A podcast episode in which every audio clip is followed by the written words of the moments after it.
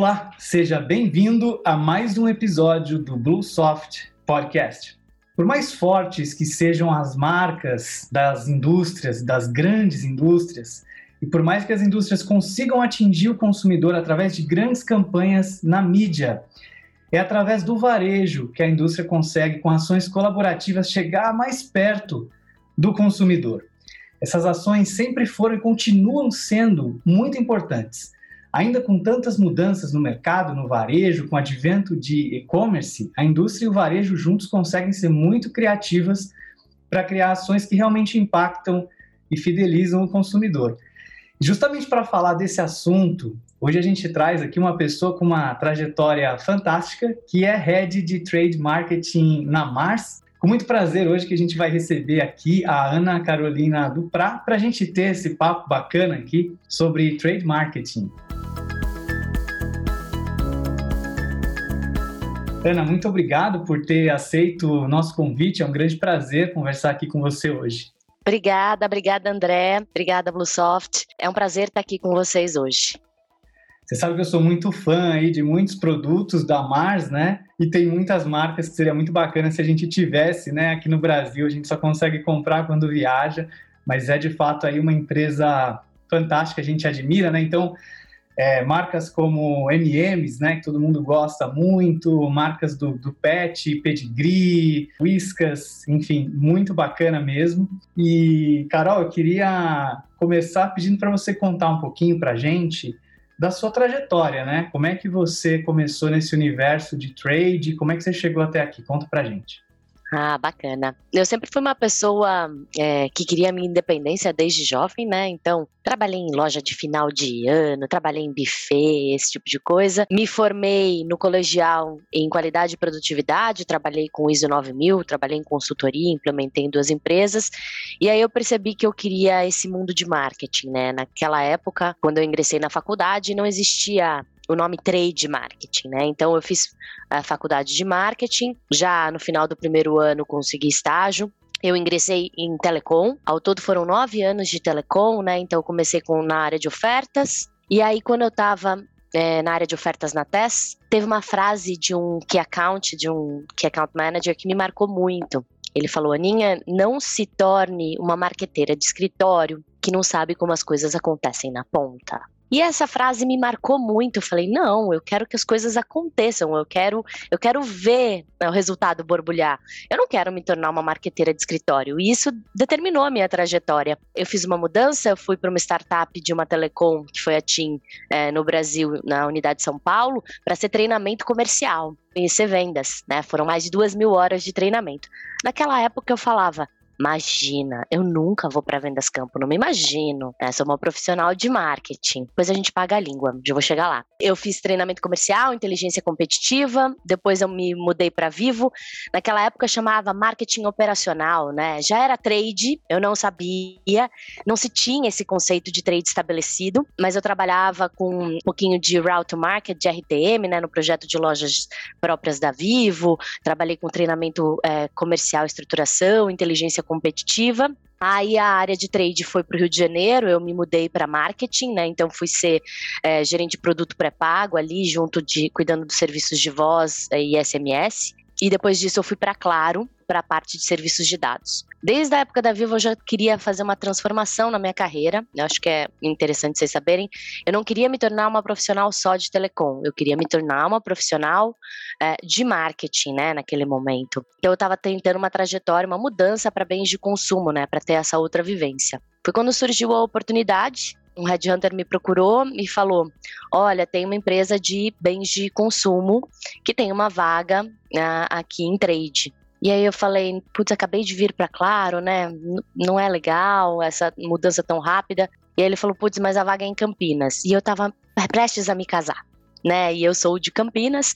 Então, naquele momento, foi uma decisão que casou vida pessoal e profissional. Bens de consumo multinacional em Campinas. É quase uma agulha no palheiro. Então, eu aceitei o desafio e eu entrei em trade é, dentro de bens de consumo e eu tô aqui há 13 anos, né? Então tem sido uma jornada de aprendizado contínuo.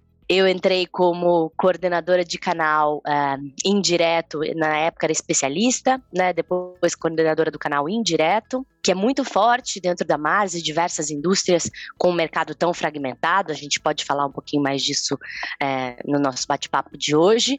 Depois eu fui ser trade categoria, e aí a gente teve uma conversa, né, crucial de carreira, falando assim, olha, para ser head de trade, você precisa ter conhecimento de vendas, mas vivenciar mesmo, não treinamento comercial. E foi uma das conversas mais importantes que a gente teve de carreira. Então eu comecei a minha jornada, né, de formação para estar tá aqui hoje. Fui cuidar de merchandising Brasil, 250 promotores, 13 líderes de, de campo, uma experiência maravilhosa, você saber realmente o quanto esse exército de pessoas faz a diferença na ponta, suportando o varejo, o que, que eles precisam de ajuda, quais são as dinâmicas, qual que é o movimento de loja, como que você né, precisa atuar ali. Depois disso, eu fui ser é, gerente de grocery, cuidei de 32 contas regionais, alimentares dentro do estado de São Paulo, com quatro vendedores. Então, desde Mundial, Guanabara no Rio de Janeiro, até Coop, Sonda,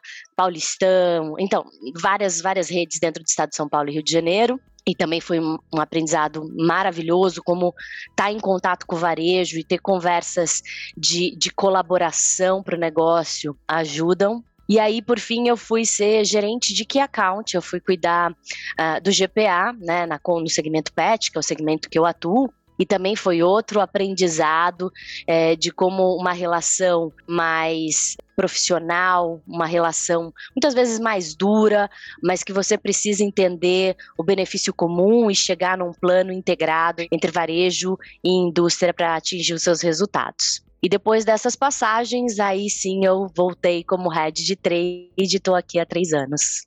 Uau, muito legal. Que trajetória fantástica, incrível aí. Parabéns, Carol. Queria que você contasse um pouquinho para a gente, né, assim, para quem está nos ouvindo conhecer, é, como é que é o impacto desse trabalho de trade marketing e essa relação da indústria com o consumidor, né, através dessas ações de trade? Eu sou muito apaixonado pela área de trade, né? Todo mundo que trabalha comigo sabe disso. É, para mim é o coração pulsante da área de demanda, né? Porque a gente tá traduzindo a estratégia das marcas corporativa em algo que seja relevante para o varejo para conseguir chegar de uma forma efetiva no shopper, né? Chegar aqui no comprador do, dos diferentes varejos. Então, trade tem que entender das duas, das duas partes. Trade tem que ser esse elo de ligação entre como eu vou adaptar a, a forma como eu vou entregar essa estratégia da companhia para também trazer resultado pro varejo, para também ser relevante pro varejo. Como eu junto essas duas partes, né? Então a gente brinca que é o funil, que tudo chega em trade, né, dentro, dentro desse funil. Então, a habilidade de saber ler as duas estratégias, né, e conectar as duas estratégias é um elemento fundamental para trade. E essa é o coração pulsante. Quando você faz isso dá certo, você vê o resultado tanto para a indústria é, quanto para o varejo. Né? E, e, é muito gratificante. E aqui, quando a gente fala varejo, a gente tem as duas rotas, né? Tem rotas diretas e rotas indiretas, né? A gente sabe que o, o promotor, né? Você comentou brevemente do trabalho deles, acaba sendo muitas vezes fundamental, especialmente atuando junto com as grandes redes, para garantir o nível de serviço, a qualidade, apoiar na operação do varejista, trazer informação também para a indústria, né? Eu imagino que muitas vezes isso pode ser é uma questão importante, quer dizer, como é que a indústria consegue enxergar o que está acontecendo no varejo para poder otimizar a sua operação, tomar decisões melhores, entender um pouco mais do shopper, né? Tá mais perto ali do shopper, entender o, o, o, comportamento dele. E uma das métricas que a gente escuta bastante é a questão de evitar, prevenir rupturas, por exemplo. E esse acaba sendo a principal métrica que a gente lembra quando a gente pensa lá no trabalho do, do promotor. Conta um pouquinho para a gente, essa realmente é a principal métrica, é o que vocês mais olham aí, o que, que é importante para vocês? Quais são as métricas que vocês gostam de acompanhar para garantir que esse trabalho está sendo eficiente e está gerando os resultados que são esperados? Dentro do mercado pet, né, falando um pouquinho quais são as métricas importantes, o momento da verdade é o momento da compra, porque o seu pet precisa comer. E não necessariamente você vai mudar de varejo porque não tem a marca que você gosta ali. Então, é, é, existe um repertório de marcas que o shopper está acostumado a dar para o seu pet. Né? É, é, ele dá A, B ou C. Né? Dentro desse repertório, o pet, ele sabe que o pet dele vai estar tá nutrido, vai estar tá bem, ele vai estar tá feliz. Então, é fundamental a questão da presença em loja. Né? Então, algumas métricas que a gente olha, a gente olha distribuição, é, distribuição tanto numérica quanto ponderada, é muito relevante, porque é um mercado, como eu falei, muito fragmentado. Né, a gente tem é, a venda não só no canal alimentar, como também no canal especializado. E vem crescendo assim num ritmo impressionante. O canal especializado tem mais de 30 mil lojas no país. Mais de 50% do, do faturamento PET de alimentos vem do canal especializado, né? Os outros 50 que vem é, dentro do canal alimentar. Então, é um canal super relevante, super fragmentado, então você tem que atuar nos dois canais. Nos canais alimentares, formatos pequenos e grandes, e também nos, nos formatos ah, especialistas. Então, no mercado tão fragmentado, você conta com a sua extensão, né, que é uma parceria de longo prazo também de distribuidores, que atuam desde grandes varejistas até pequenos varejistas. Então, você tem métricas de, de positivação, você tem métricas de, de mix qualificado dentro de cada ponto de venda, com base naqueles que mais giram por formato. A gente tem um trabalho muito próximo, junto com o time de gerenciamento de categoria, para determinar qual é esse mix ideal por ponto de venda, né, de acordo com o perfil do shopper. É, e nos canais alimentares, né, nos canais modernos, que a gente chama, sim, o trabalho do promotor ele é fundamental em executar a loja perfeita. A gente tem um programa de loja perfeita aqui é, implementado, tenho a felicidade de ter dado go live dele aqui na época. E a gente tem métricas de é, execução dos itens é, heróis que a gente fala, execução do mix ideal, é, comunicar os níveis de ruptura, ter essa relação próxima com o time de vendas para a gente melhorar a cadeia de abastecimento. Então, base nessas métricas, com leituras de NeoGrid e data sharing, a gente faz as análises e conversa com o varejo, fala, olha, a gente precisa melhorar a distribuição nesse, nesse cluster, porque a gente tem ruptura aqui, é, esse item está perdendo vendas, a gente faz a valoração da venda perdida muitas vezes para se aproximar da cadeia de logística dentro dos varejos, né? Então a gente também tem uma relação com o time de customer service muito próxima dos times das, das grandes redes varejistas para fazer essa aproximação e o acompanhamento dessas métricas. E em termos da execução de, de loja, né, quais são as coisas importantes que vocês gostam de acompanhar? Por exemplo, a questão da exposição dos produtos nas gôndolas, as ilhas. Quando a gente fala de campanhas que são feitas muitas vezes da indústria em colaboração com o varejo, né? Às vezes não basta a gente ter uma oferta interessante em termos de preço, mas a maneira que a gente apresenta isso para o consumidor, para que seja interessante, vocês colaboram com o varejo nesse, nesse tipo de ação? Conta um pouquinho para a gente como é que isso acontece. Bom, na nossa métrica de loja perfeita, a gente tem uns conceitos super importantes. Então, o ponto natural, ele continua sendo mais relevante. A exibição dos itens-chave, com o número de facings adequados para não gerar é, ruptura a execução das categorias mais rentáveis dentro da abertura do grande fluxo. Então, a gente avalia fluxo de loja, é, quanto que de, onde deve estar posicionado as categorias mais rentáveis versus as categorias de destino, né, para a gente gerar essa venda incremental para o varejo. Então, o nosso planograma é todo pensado com base nesses conceitos, no ponto de pega, de maior visibilidade é, para o shopper, né? E além disso, a gente faz a medição também dentro do programa de loja perfeita dos pontos extras, dos pontos de interrupção adicionais, né, que nos ajudam aí a gerar visibilidade de uma campanha de um item específico. Esse planejamento, essa colaboração, ela é feita, a gente apresenta esse conceito de lojas perfeitas para os varejistas, né? A, a gente faz a conscientização de quanto que é o crescimento de vendas quando a gente implementa. Então, o time de gerenciamento de categorias tem um programa que chama Help GC, né, que faz essas viradas nas, nas redes redes, capacita o nosso time de vendas e o time de vendas das distribuidoras para implementar isso em, em, larga escala, esses conceitos. E aí a gente tem como, como mindset sempre o crescimento da categoria, né? A execução tem que ser boa para a categoria. Porque se a categoria cresce, o varejista fica feliz. E se a categoria cresce, eu cresço junto. Né? Então, esse é um pouquinho do mindset que a gente tem nessas ações é, colaborativas de execução e como isso ajuda o varejo. Excelente. E mais recentemente, né, especialmente agora, depois do período aqui de, de, de pandemia, a gente viu que o canal de e-commerce no varejo como um todo teve um crescimento muito grande. Né? No canal de groceries, no supermercado, acho que foi um dos últimos a, a ter esse boom, mas a gente viu um crescimento bastante grande nos nossos clientes, né? principalmente quem não tinha presença online passou a ter, passou a valorizar. E a gente vem notando um crescimento também das campanhas colaborativas da indústria com o varejo nesse canal.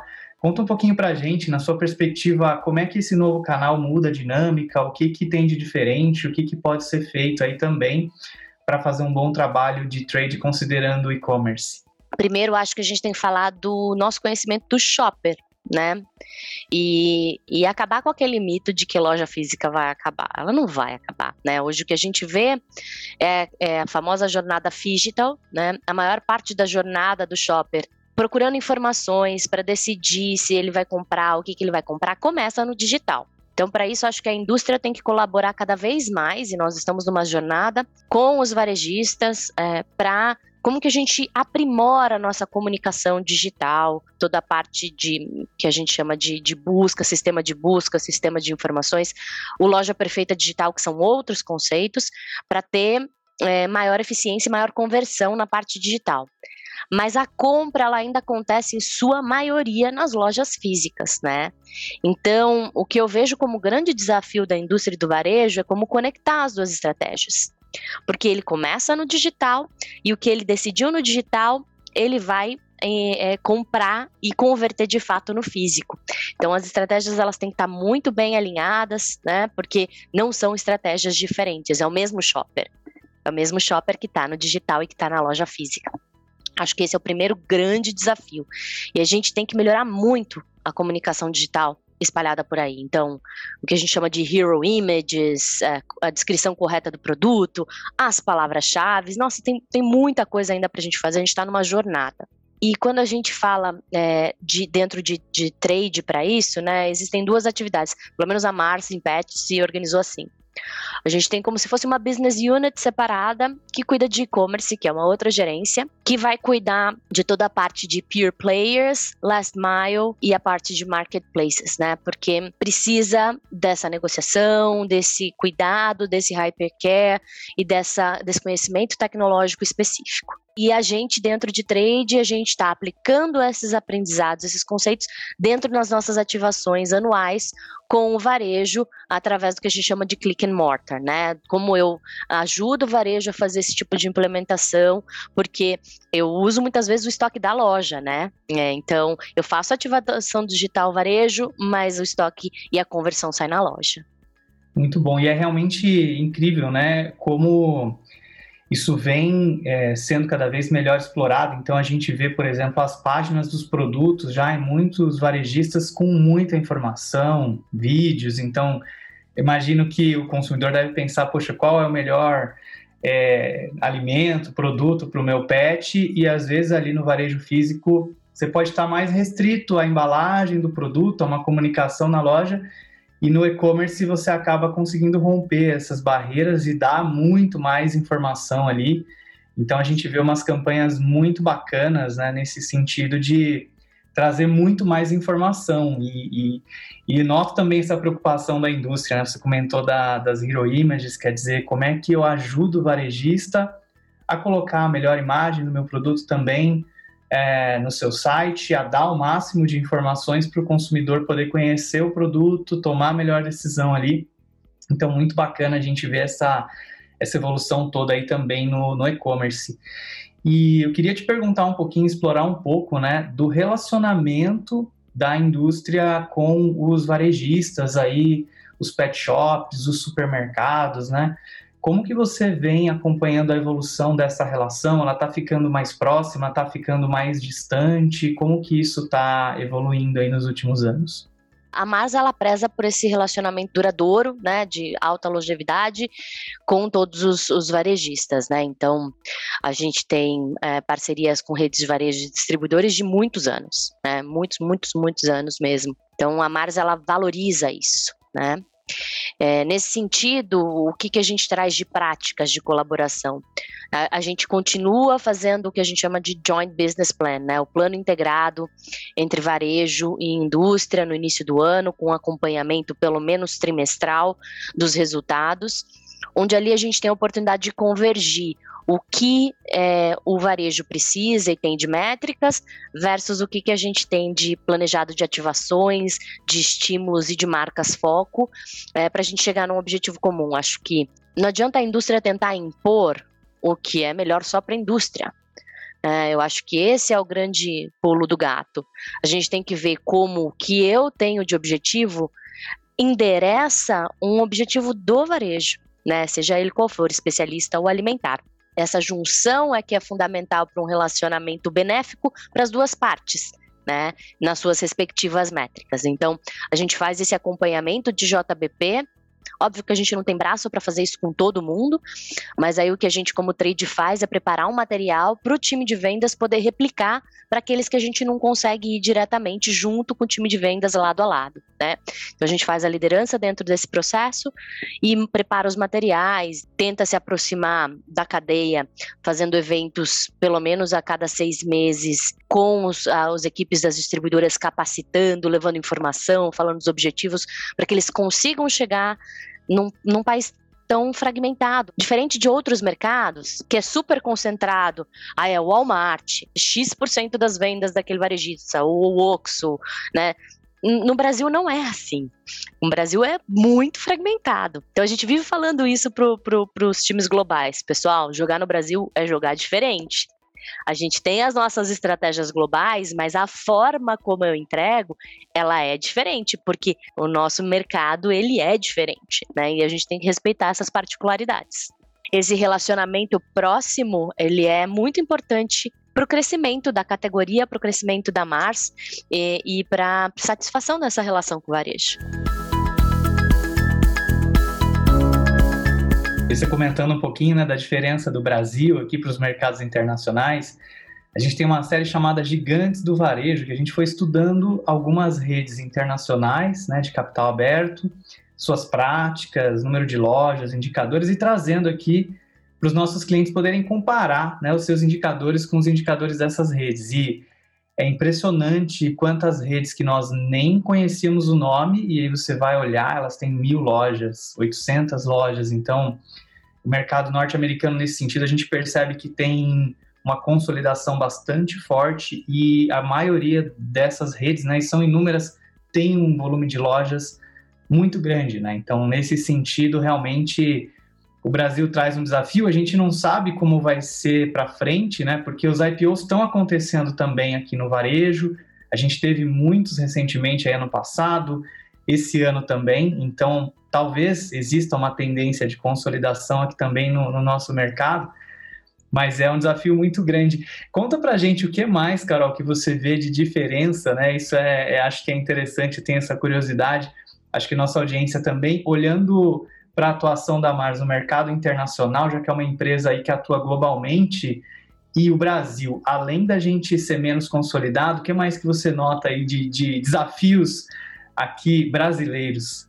Eu acho que o principal desafio é, para a Mars, para todas as grandes indústrias, é a diferença dos segmentos, né? Porque o Brasil ele tem uma renda per capita mais baixa.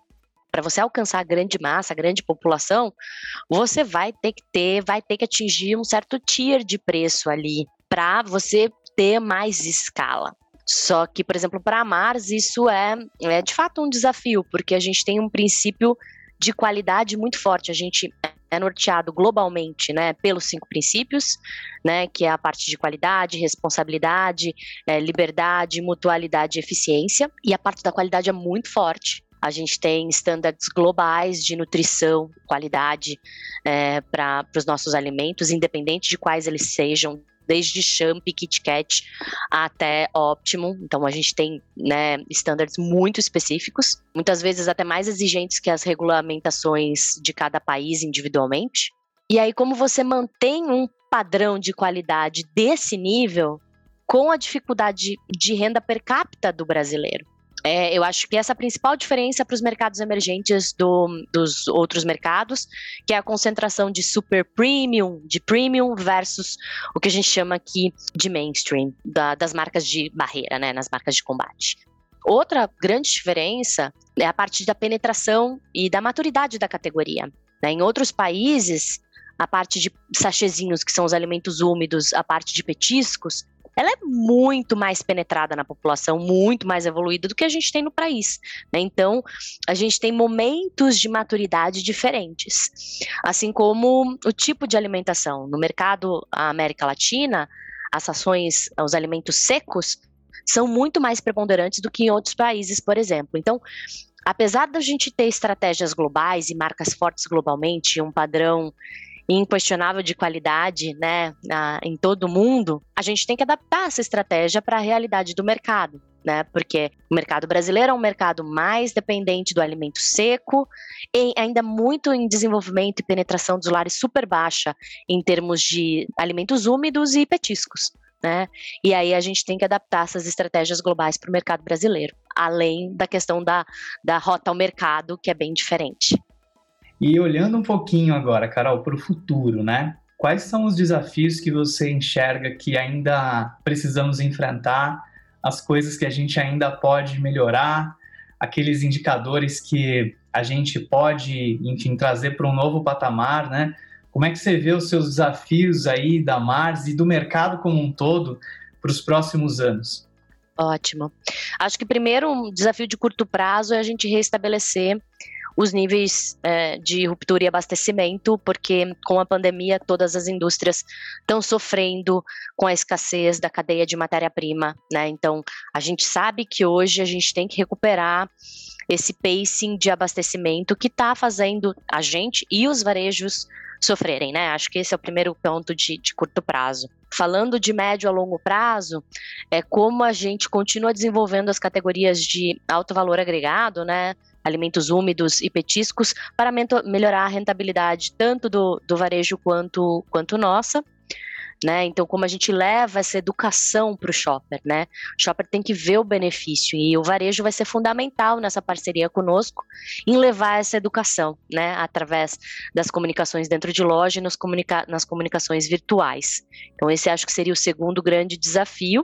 E como manter essa relação de parceria que, que a gente já tem e continuar evoluindo nessa relação de parceria com todos os varejos, seja é, distribuidores, alimentares, especialistas, né? Como que a gente traz essa relevância e continua com essa parceria de longo prazo? Então, acho que esses são os principais desafios. É, e dentro dele, óbvio, a, a, transformação digital. Né? Eu não acredito num mercado 100% digital. Desculpa, não, a gente não vai subir a favela ou a entrega? Vai chegar num bairro que não tem asfalto a entrega virtual? Não necessariamente. Talvez chegue através de Uber, talvez seja, chegue através de corner shop, chegue através de outras ferramentas. A gente ainda está entendendo como vai ser esse modelo digital no Brasil é, e tem iniciativas muito boas do varejo, né? Por exemplo, o enxuto com o drive-thru e os containers, né? Tô dando um exemplo que é aqui da, da minha cidade, mas eu sei que existem outros pelo país, mas eu acho que é isso. Qual vai ser esse novo formato híbrido, digital, né? E como a gente continua evoluindo para ele.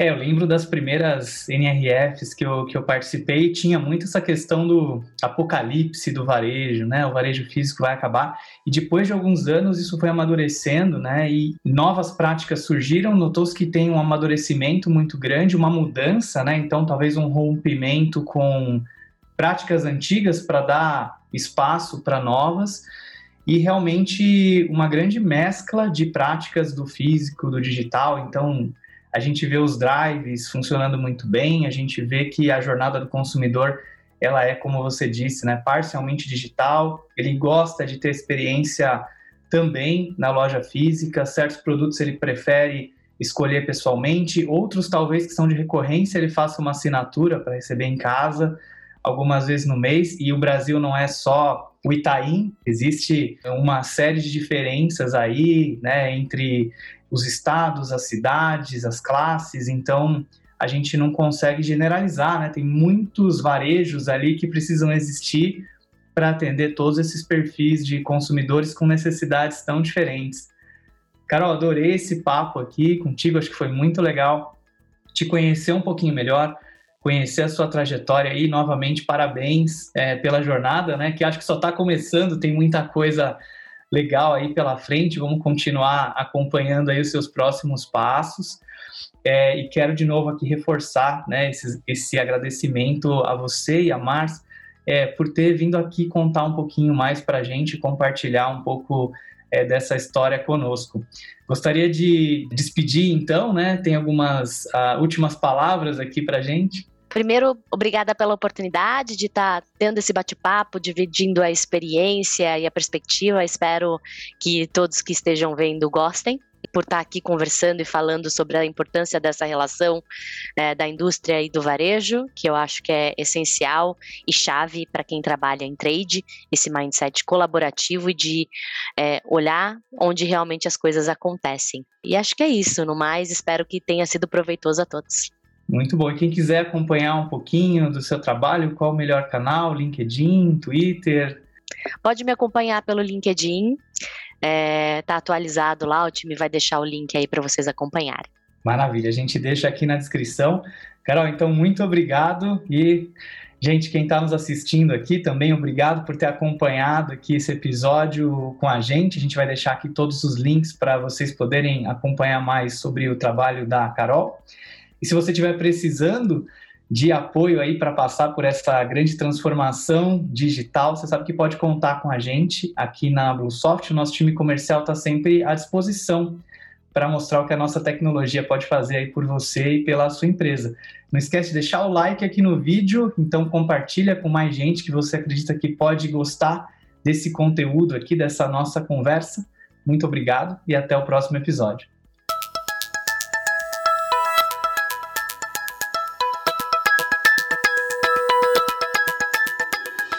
Este podcast foi apresentado por André Faria, com roteiro de Luiz Guilherme Pereira e edição de Wilson Souza. Este conteúdo é um oferecimento Bluesoft ERP, sistema em nuvem especializado em redes varejistas. Acesse bluesoft.com.br e saiba mais.